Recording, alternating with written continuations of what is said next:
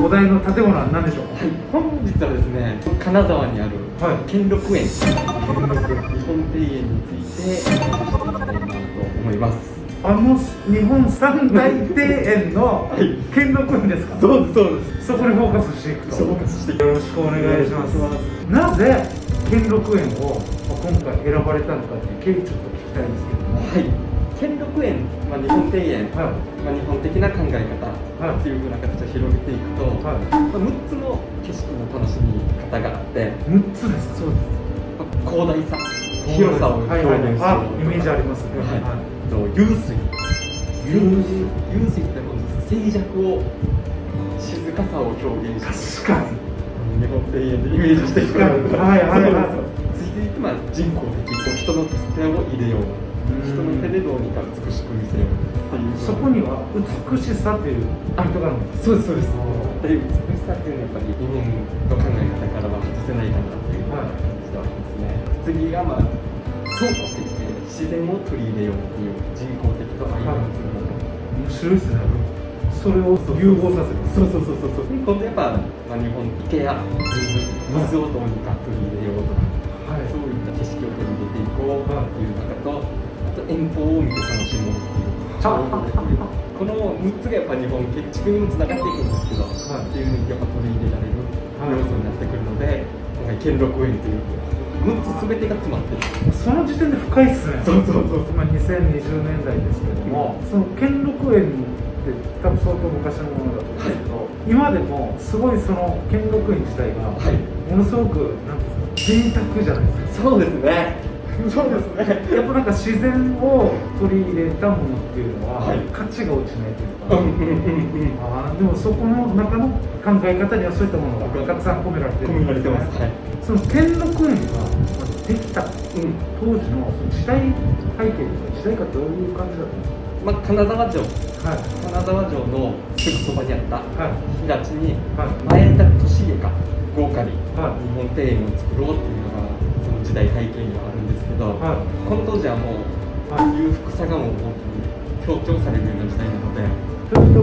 臣秀吉政権の政権の時代になってきますああじゃあもう、えー前田利家が盤石の時ですそうそうそうそう豪華に作ろうっていうのがその始まりですへねえその中で言ったように、まあ、この6つの要素はい日本庭園6つの要素を全て取り入れたは建物を作ろうということですごい広大な敷地にいはい本当にすごい広大ですはいあここももしかして行かれたんでいや行きました行きましたもう全部は一日で回りきれないなっていうぐらいすかですそんなに減るんですそうかもう歌のって、まあ、回ろうと思ったら30分時間あるけど回れるすると思うんですけちどょちょっと待って3時間4時間ぐらい歩くぐらい歩くぐらいの広さですもうちょっと想像できないですねまあ、そこにはやっぱりいろいろルートがあって、はいはいはいルートを全部回ろうとしたなっていう話ではあるんですけど、えー、すごいすごいですあじゃあ本当にその豊臣秀吉自体も、はいすごい豪華絢爛大好きじゃないですか前田利家もそうだったんですけどそう時代感自体がそうだったそんうでですすよそうですねまあ、そういうものの贅沢のす水をガッと凝縮されたもそのうそうそうそう兼六園なんです、はいじゃあそれをですねあの考えた建築士っていうのはどういった方なのかっていうのとあとはそのコンセプトで特徴というのはどんな感じなんですさっきも言ったように6つのこの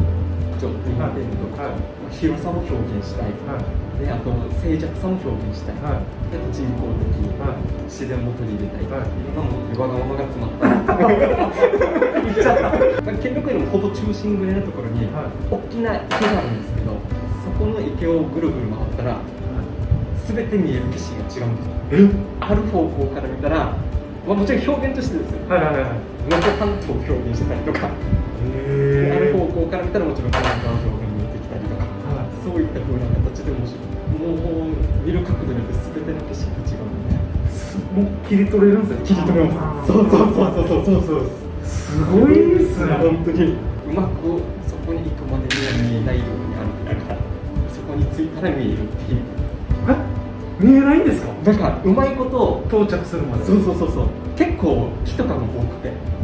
そういう木とかで隠されてたりとかして、はで着いたところで急に木がなくなってこの遠方が見えるっていういわゆる演出されてる演出されてますうわーすごいですねなんだろう今だったら映画とか動画がまさにそうじゃないですかそれがもう自然体感型ですよねそうそうそうそうです現代版で現代版すごいと思いますあれは、えーそれが3時間ぐらいかかった着いてまずバーって壮大ななんか景色というかそうそうそうしかもですよ中に入っていって城とかだったらなんか上に登って上に登ってとかじゃないですかそうじゃないんですよそうじゃないですもう見えないんですよ最初え見えないけどうまいことこのカーブとかーはいまあ平地もともと本当に平地の場所だったんですけど、はいうまいこと高低差つけて坂の上は見えないけど登り切った時に見えるとか素晴らしい庭園になってるなと思います興味しかそそられないですね兼六園とんでもないですねもうとんでもないですもうえーもうそんな特徴がある兼六園どの建築士の方が作られたんですかこれはですね建築士というようなものの関わりはあまりなくてですねどちらかというとじゃあ前田利が作ったって感そじうそううそうそうそうもう指示して造園屋さんとかはいはいはいもうそれぞれに指示してもうこうしてこうしていろんな形で作っていったっていうような形でへえー、そういった形なんだ、でそんなですね兼六園の土地とのはい関わりってどんな感じなんです兼六園自体はもともと豪華にかはい貴族が楽しむような庭園で作られてはいるんですけど、はいまあ明治頃からはい完全に民間の方に開放されましてあ明治まで開放されてなか されてなっかったんですよで今はもう兼六園たはいそのものも素晴らしいんですけど、はいこの兼六園の周りに茶屋町とはかいお茶をちょっと楽しめるような施設の雰囲気もいろんなお店があって、はすごい金沢の街としても重要な位置づけになってるかなっていう感こじれあの先ほどおいてまた行かれたって言ったじゃないですかでおはいいくらぐらいですか兼六園自体はいくらかなそんなでも高くないです入場料どっかの4000円とは違うんです違います違います違いますあのどうかなあじゃあ良心的な感覚ではないるほどです安心してちょっとあのショートカットのコースとかもありますので、はいあそうなんですねはいあじゃあコースがいくつかいくつか2つか3つぐらいあってなんか散策コースとへかえ観音コースみたいへなー観音コースみたいなのがいいなと思います ねなんか自分も散歩好きなんで AT マテさんも散歩好きで散歩好きにはたまんない贅沢な場所贅沢な場所です贅沢ですねそんなですね兼六園の総工費ってどれぐらいかかってるんですか今となっては本当に誰も想像できない額では当初から本当にいくらかかったのか正直もう想像ついてないですいええあもうそれぐらいのもんそれぐらいのものですもうでも確かにあれを今の時代作ろうと思ったらとんでもないとんでもないという今の時代使って建し建築士の視点から見てもちょっと恐れ多いような恐れ多いですえでももう本当に当初は何もない平地なんでえそっかす平地を平地に行けつや足作ってばいっすねカーブ作ってやばいっすねあとは坂道作ってえ恐ろしいですよえねそうですねこれどれぐらいの期間とかあるんですか作られた作ったそう年数ですそうですね、まあ、これはですよ当初から言ったら、まあ、今の形になるまでで